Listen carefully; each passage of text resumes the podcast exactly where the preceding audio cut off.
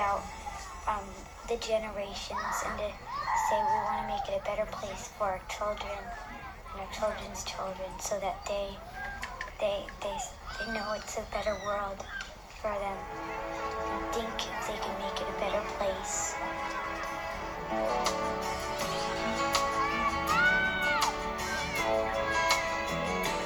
There's a place in your heart,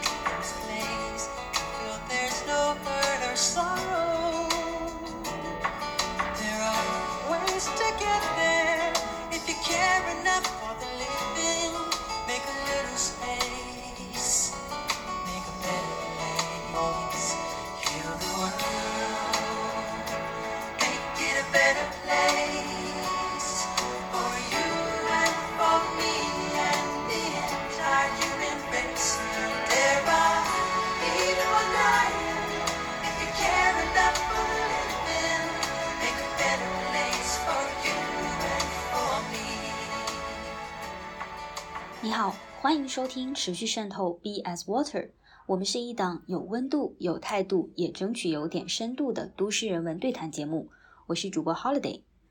今天是六一儿童节，祝所有的大朋友、小朋友们节日快乐。这一期我们也请到了一位非常特别的嘉宾，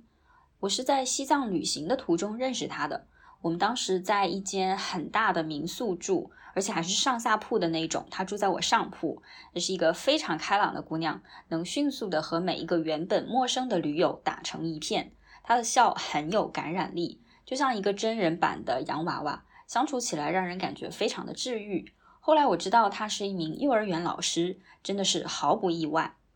职业探访一直是我们持续渗透非常重要的一个子栏目。那这一期就让我们走进一个普通的幼儿园老师的生活，听听看他是如何和小朋友们相处的。幼儿园老师真的就是陪小朋友玩这么轻松吗？这个职业让他获得了什么？他又遇到过哪些瓶颈？我和本期的嘉宾静静很简单的聊了聊，还是有蛮多现状和我想象的是不太一样的。所以也希望通过这一期很简短的节目，让大家对幼儿园老师这个职业有更多的了解和理解。欢迎静静。Hello，那你能不能先简单的介绍一下你自己？因为之前我们是旅行的过程中认识的嘛，所以对于你的比如说日常的一些职业和工作状态，可能我自己都还不是特别的了解。那你也顺便用这个机会跟听众来介绍一下你目前的一个状态。好的，我叫李林静，你们可以叫我李老师，也可以叫我静静。我目前是在成都，之前有两年学前教育一线老师的经验，目前已经离职了。之前的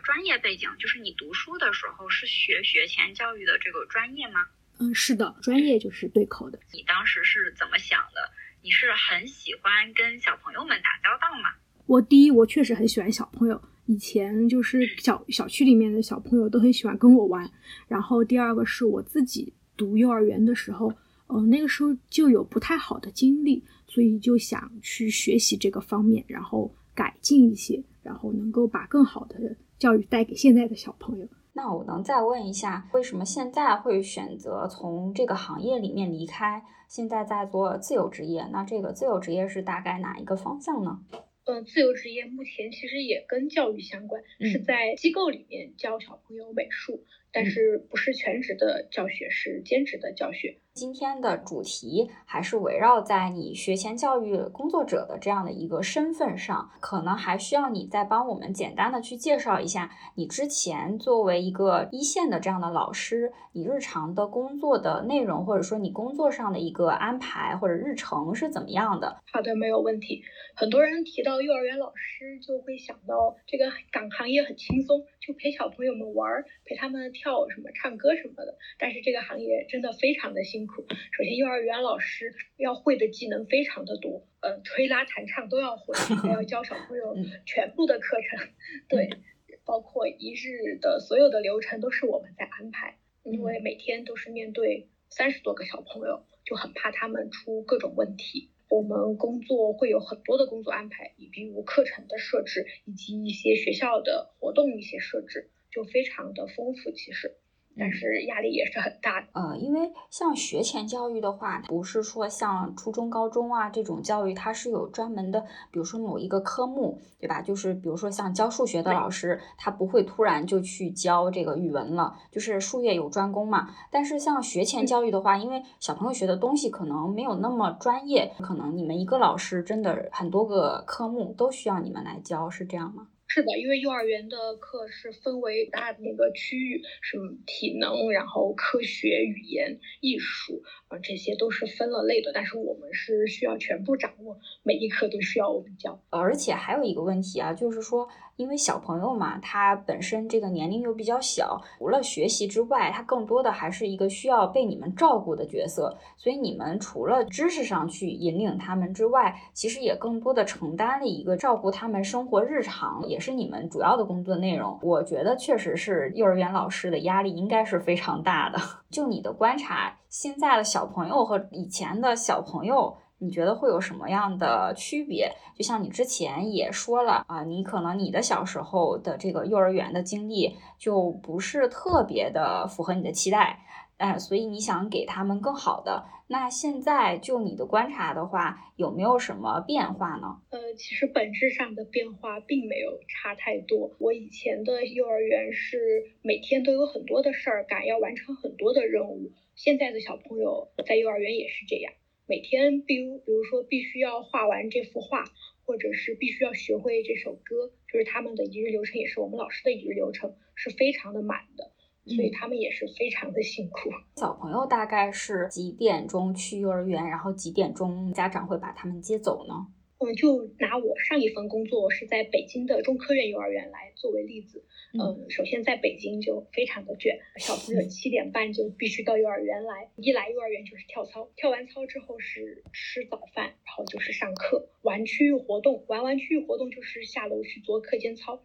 然后就是下午也是这样的行程，直到下午五点半的时间放学。如果家长给小朋友们报了延时课程的话，可能就是六点半。真的也是从早到晚，比早八晚五时间再长一点。是的，真的。小朋友这样一天下来，你觉得他们的这精神状态还好吗？他们像你说的有很多，比如说要画画啊，然后还有一些体能上的一些活动。他们会觉得累吗？呃，因为我接触的小朋友是中班，幼儿园是分小班、中班、大班。然后在我们幼儿园的小朋友，基本上从小班开始就开始适应这个呃节奏吧，生活习惯的一个流程。到中班应该就差不多也都习惯了。但是他们中午会有午休的时间，嗯，下午就又能够恢复精神，但回家的时候应该也是很累。因为之前就是觉得小朋友的精力特别的旺盛，你说现在是不是因为家长都比较忙，为了分散一下小朋友的这些 旺盛的精力，所以就要把他们的活力都散发在幼儿园的这段时间里，然后这样的话，可能稍微累一点，回家的时候父母在带他们的时候，可能就能轻松一点。对，现在的丰富活动真的超级丰富，嗯，确实家长就是非常乐意把孩子早一点送到幼儿园来，是恨不得晚一点接走的那。那具体的，我们就是单从呃学习一些知识上的层面来说的话，学前教育一般都会教小朋友哪些内容呢？我们每个月有月计划，每日有日计划和每周有周计划，都会写教案。嗯，就拿十月份来说，那十月是爱国月，小朋友们就会学习，呃，从认识国旗一直一直到学国歌。学习一些爱国的一些手指操这样的活动，如果涉及到其他的方面，就会也会参与，例如说学会数数，会认识一些汉字。呃，因为我知道的挺多家长其实都是鸡娃的家长，大家都是为了不让孩子输在起跑线嘛，尤其是像。啊，可能北京啊、上海啊这些超级大城市的一些家长，可能中产阶级他本身有一定的这资源和一定的这个经济的能力，自己也是从高考，然后一步一步 怎么说走向人生巅峰吧，就是自己吃了知识改变命运的这个红利吧，所以就觉得说成绩对对孩子来说是非常非常重要的，难免会鸡娃。幼儿园开始可能就会给小朋友上各种呃英语课呀。呀，或者是兴趣班呐，这个现象在你们的幼儿园普遍吗？呃，非常的普遍，就每个小朋友都会上很多的课程。除了在幼儿园学习这些基础的内容之外，他们还会在外面再有一些兴趣班，或者是一些比比如说网上的课程，是吗？是的，是的，就是每个每天放学会有，然后周末也会去上。真的是从幼儿园就开始卷起来。之前还看过挺多视频，都是比如说三四岁的小朋友就能够背多少首诗啊，和五六岁的小朋友就是英文能讲成什么样子呀？就这一类的视频，我觉得其实也是让挺多家长都非常焦虑。那别人家的孩子会，我们是不是也得会？其实这个主要是跟现在就中国的教育就是这个样子，就是因为他们小朋友要读小学的话，就有入学测试。嗯，如果你测试不过的话，就读不了小学，已经没有办法。它并不只是说个有学区房，然后你就直接分分到这个小学里面，就是你前面还是有一个测试的。这个测试其实就是一个筛选的门槛，大家都是为了冲这个门槛，然后先进到小学，然后好的小学再到好的中学，然后再到大学，其实都是一样的，都是前面有门槛的。对，挺难的。现在的孩子，越来越多的家长肯定是，尤其是在这种知识技能方面会有更高的要求。那这个会对你们的工作会有什么比较大的影响吗？会的，有时候孩子他们下午为了去上一些什么法语课或者是马术课，就会请假。但是按照幼儿园的规定，是一般不会准假的，教育部门规定的，所以就会有些时候比较难办。那也就是说，其实还是给你们的工作带来了一些额外沟通的成本。因为像我们小时候，好像就是不会存在说这种事情。那个时候，好像老师或者是幼儿园，是它是一个偏权威性的一个存在，就是家长都会特别听老师的啊。老师说你这个小朋友表现的特别好啊，或者是今天呃表现的不是特别好啊，然后去跟家长做这个反馈，然后家长就特别的信服，以老师为准，然后也都会特别的希望说拜托老师好好照顾。现在会有什么变化吗？因为好像就是说某种程度上打。引号那个权力的结构，好像好像是更向消费者端倾斜。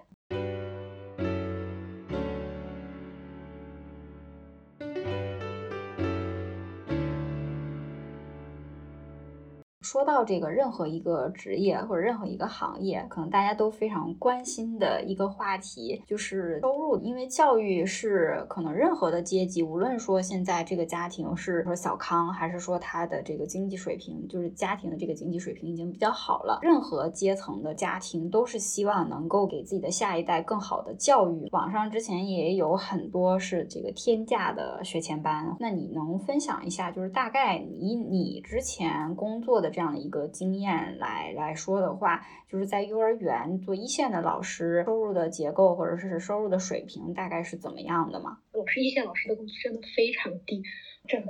我在成都，呃的幼儿园当时两千块钱一个月，两千多一点点。然后在北京的幼儿园是四千多一点，真的是跟我们印象中和想象中是不太一样的。如果是在这样的薪资待遇的情况下，你觉得未来这几年吧，这个行业的就业前景或者发展是怎么样的呢？会有更多人愿意进入这个行业吗？嗯，其实应该会有更多人进入这个行业，但是这个行业的流动性真的非常的大。就因为学这个专业，它不需要太高的一个文化水平嘛，然后所以就很多人会选择，其实女孩子会选择这个行业。但是做了这个行业之后，大家又会觉得这个行业真的非常的辛苦，也不是很能够保证自己的一个生活，所以就会离职去转行。我我是不是可以理解说，虽然他的这个薪资待遇、工资本身不是特别高，但是可能他呃，是不是可以传统的理解成它是一个像铁饭碗一样的工作，就是相对来说它是稳定的。如果是这个，比如说从正规的编制的这样的幼儿园出来，比如说到一些机构里面去任教的话，相对来讲，这个工资的水平也会更高一些。嗯，是的，在幼儿园的，就是公立幼儿园上班，呃，一般都是非常稳定的这个工作，除非自己有什么跳槽的打算，嗯，基本上很多人干幼师就能干一辈子。但是如果在机构的话，确实工资会高一点，但是流动性也会更强一点。今天我们这个节目主要是讲儿童节嘛，所以。除了作为老师这个职业本身的一些之前可能不了解的一些方面，还是要多聊聊小朋友。那在你以往的这个工作经历当中，有没有给你留下印象非常深刻的小朋友呢？嗯，有两个小朋友印象非常深刻。嗯第一个小朋友是我在实习的时候，当时那个小朋友是班里面比较调皮的一个小小男生，然后他们嗯班的班主任老师也非常的严格，他们班主任老师每次都不会听他说解释，就会直接把他骂哭这样的。但那个小朋友确实很调皮，后来我就找他聊天。当时我实习的时候，在自由活动时候找他聊天，他就说他其实是想解释一下自己为什么会有那个行为，比如说为什么会在上课想要说话之类的。是他说当时是因为看到前面有有小朋友在踢另一个小朋友的凳子，他想跟老师说，但是那个老师班主任老师会就以为他在捣乱，所以根本不会听他解释。后来我就跟这个小朋友沟通了很多，然后我也知道了他的想法，我就跟他的班主任老师做了一个沟通之后就好了很多。然后这个小朋友也变得非常开朗，然后每次出去玩的时候也会来牵我的手，他知道我是理解他的，我也站在他的角度去倾听了。所以就当时觉得非常的开心，就是能够更好的去帮助了这个小朋友。第二个小朋友是我后面在北京工作的时候，这个班上的小朋友有一个小朋友他是属于感统失调的小朋友，所有的老师和同学都很不喜欢他。确实也是他自己没有办法去控制的，就会在幼儿园里面到处跑。嗯后来我发现这个小朋友非常非常的厉害，可能就是上天给你关了一扇窗，又给你打开了一扇门这样的一句话。就是这个小朋友他比同龄的小朋友能够认识更多的字，他能够完整的读出来一本书的内容，他会给我讲故事。如果一对一的沟通的话，是非常非常的治愈。嗯嗯，所以听下来，你是真的很喜欢跟小朋友相处，所以你能够发现其他可能其他老师没有发现的他们身上的一些特质，你也愿意走进他们，跟他们有更深入的沟通，去倾听他们内心真正的声音。就是带给更好的一些成长吧，带给他们。我们说到让小朋友更好的成长的话，那你觉得教育方式上有没有什么和以前不同的地方，或者是你觉得有哪些是进步了的，或者是未来还可以往哪些更好的方向上发展的？能不能举一些例子？虽然现在的老师也都很严格，但是现在的教育大部分都是以鼓励式教育为主要，嗯就是让他们更能够肯定自己，更有自信心。嗯，如果说如果未来有需要改进的，可能还是教育的系统需要调整吧，因为我们每天照顾一个班的孩子，一个班上又只有一个老师主班，另外一个老师来负责配合的话，还是很难关注到每个孩子，是只能说我们完成了这个任务。但是不能说我们给每一个孩子都提供了更好的教育环境。所以之后你觉得多少个老师配比多少个小朋友是合理的？觉十个小朋友给两个老师，就是其实这个突然就是让我有点想到我们之前做那种 city walk 的体验嘛。如果你是一大群人，就相当于一个导游带着非常非常多人去旅游的话，肯定是没有办法顾及到每一个旅游者的体验的。但如果是说几个人的这种 city walk，就大家又可以吃吃喝喝一路走下来，然后又可以听到这个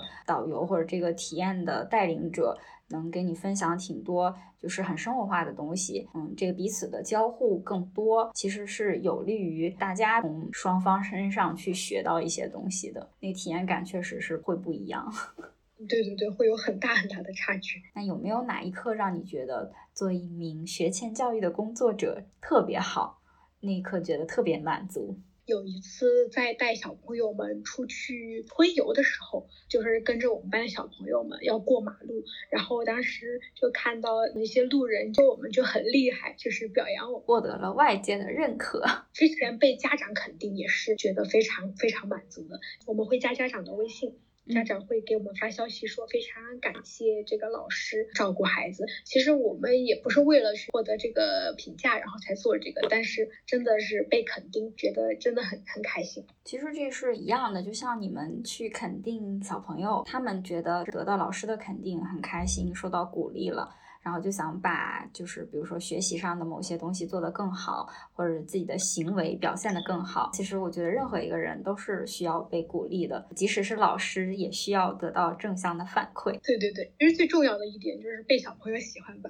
这是最重要的。每天就是如果户外活动的时候，小朋友们会来把把你抱着，哇，嗯真的非常治愈，就觉得所有的努力都都是值得的。其实我们每一个人都在跟另外的人学习。那你跟小朋友相处这么长时间，有没有学到或者是悟出来什么道理？我最大的感触就是就是真诚，然后互相信任。就小朋友他是信任你的。我们当时做那个游戏的时候，小朋友会倒向你，就是会看后面有没有老师来接住他，那他们就会非常相信你，就站在他的后面，就会义无反顾的倒下去，给足了你一个信任。我觉得就是人与人之间的信任跟真诚，这这一点是非常非常可贵的。我也会去相信我身边的人都是善意，我就会少了一些烦恼。然后第二个是一些处理事情的方法，例如两个小朋友们闹矛盾了，开始大人会去引导他们，但是后来我们会发现他们其实有自己的处理方式。嗯，一个小朋友之前是抢了另外一个小朋友的橡皮，另一个小朋友就非常生气。我当时是很想去阻止，我想去问他为什么去抢那个小朋友的橡皮。被抢橡皮的那个小朋友，反而就是等到下课的时候去找那个小朋友说，他说你当时抢我的橡皮，我当时很生气，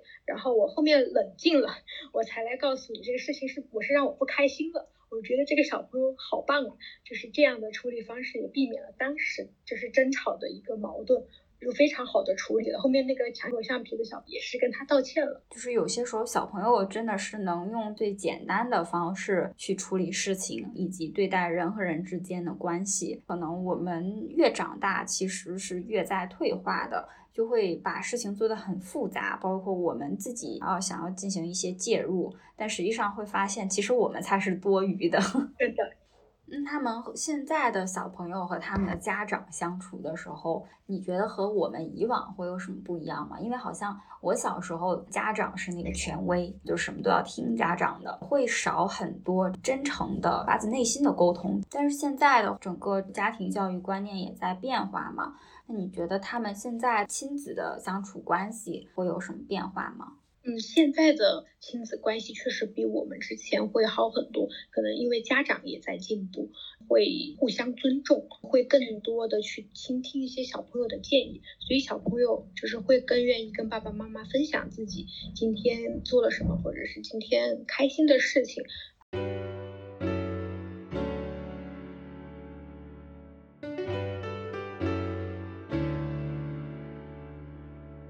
学前教育的这个工作，因为大部分都是和小朋友在一起相处嘛，尤其是像你做一线的老师，所以你每一天接触到的大部分都还是小朋友。那这个工作呢，就和其他的这个我们大部分了解的工作是不一样的。那我们日常都是和成年人相处，你们和小朋友相处，那这种不一样的工作模式会给你个人带来什么样的影响吗？首先是我会更能跟孩子相处，不仅仅是我跟我班上的孩子，以及跟一些呃陌生的孩子，或者是我们亲戚家的孩子，呃，会相处的更融洽一点。然后第二个是我确实是觉得我更年轻一些，每天都是很有活力，就是元气满满的，嗯，还是会被治愈一些。因为之前你也说到了，就是你现在其实是在做自由职业的这样的一个工作的方式，就是你并不会全职的做学前教育的工作了，呃，是不是也和这种工作的模式是有关系的呢？是的，我们会非常的操心，然后我们因为要管小朋友的纪律，会脾气会变得更暴躁一些，就是没有以前那么温柔。我们其实虽然看似跟小朋友相处的时间很多，但是其实和大人相处的，就是和成年人工作是一样的。我们会对接我们班主任的老师，我们配互相配合，也会配合我们该班上的生活老师以及学校的领导。就是这种累，不仅仅是说你工作内容上可能比较多，我觉得是不是说有一种割裂感，就是因为你跟小朋友在相处的时候，和你跟其他的这比如说学校的一些领导啊，或者其他的老师，包括他们的家长在沟通的时候，这个模式其实是需要切换的。那你可能每天要来回的切换，就是怎么样以一个个大人的心态做这种比较成熟的沟通，以怎么样又要让自己保持开心的，然后像小朋友一样的跟他们就是融入到他们的这个氛围里面，是不是就是来回切换这个过程挺累的？确实是，然后幼儿园的工作琐事也很多，所以就真的是身心疲惫。自由职业了，嗯，至少从时间上来讲是更充裕的。那你平时会做什么好玩的事情？会觉得自己好像像小朋友一样，能够一直保持童心吗？呃，有的，我非常喜欢看迪士尼的动画片，这一点就是我在我 休息的时候会经常拿出来看。然后第二个是我喜欢做手账，就是做一种日记，每天会记录，就会买很多很漂亮的贴纸。会画一些简笔画，手账其实真的是非常的治愈、很舒缓的一个过程。就是你把很美好的东西记录下来，并且以就视觉上它也很美观，然后能够一直留存下来的这样的一个实体的东西，在这个记手账的过程中去挖掘你各种才能，也是一个需要很多耐心的一个工作。对对对，养成习惯之后就觉得是一件很棒的事情。那平时小朋友，嗯，他们也会每一天坚持有一些什么样的行动吗？会给你带来这些影响吗？呃，之前我在成都的一个幼儿园的时候，那个幼儿园是规定小朋友就是要写日记，但是因为小朋友太小了，所以他们就是用画画的形式来记录。比如说今天很开心，就画一个笑脸，然后会让小朋友们去种很多的植物，例如说种花生，记录花生。今天的花生发芽了，让我也很受益，所以就更加坚定了我要把做手账这件事情坚持下来。有没有什么你觉得很想通过这个节目跟大家说说的，或者是你的心声啊？大我我的大学同学都是都是同样的想法，就是觉得很多家长会对我们有偏见，因为我们的学历可能有些没有他们家。家长学历高，现在家长都是博士，就是我们更多的是在学习技能的方向，所以，但是我们也也很努力的去做一个好的老师，希望大家互相尊重我们，然后也不是像嗯别人说的那样，就是陪小朋友们玩和陪小朋友们打闹，有很多的培训要参加的，希望都互相体谅一点，明白，还希望工资涨高一点。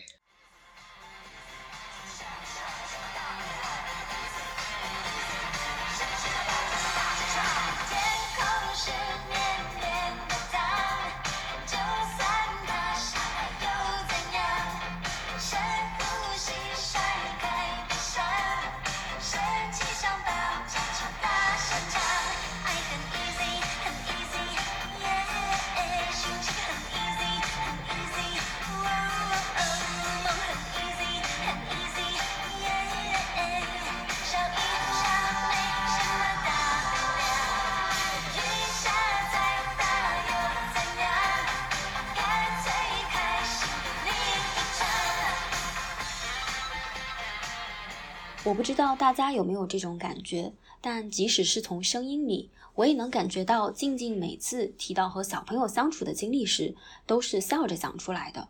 虽然现在他没有在做全职的幼儿园老师了，但还是以兼职工作的形式继续和孩子们在一起。我想他是真的很喜欢和小朋友们相处，那种被孩子们围绕和信任的感觉，是他并不轻松的工作中的一块糖，吃一口就能够被甜很久。希望未来静静能够在自己喜欢的工作上探索出更多的发展方向，也祝他能始终保持童心。一个好的启蒙老师对小朋友的影响是非常大的。如果你家里有孩子正在上幼儿园，跟老师们打交道的过程中，也请给予更多的理解、支持和鼓励，希望能形成一个正向的循环。老师们能够愉快的工作，小朋友们也能无忧无虑的成长。好了，你现在收听的是持续渗透 BS Water。除了目前的核心成员，我们也在持续招募志愿者和对谈嘉宾。无论你是对制作播客感兴趣，还是想要通过播客讲述你的故事，让更多人了解你的城市，我希望你通过留言与我们联系，获取更详细的参与方式。另外，预告一下，七月份我们就会迎来持续渗透的一周年。到时候我们会有一期特别节目，聊一聊做播客一年来我们的变化，也会邀请曾经参与过的志愿者和嘉宾们，更重要的是，我们会介绍之后节目的一些调整，也希望大家能够持续关注我们。好啦，持续渗透，感谢你的收听，我们下一期再见。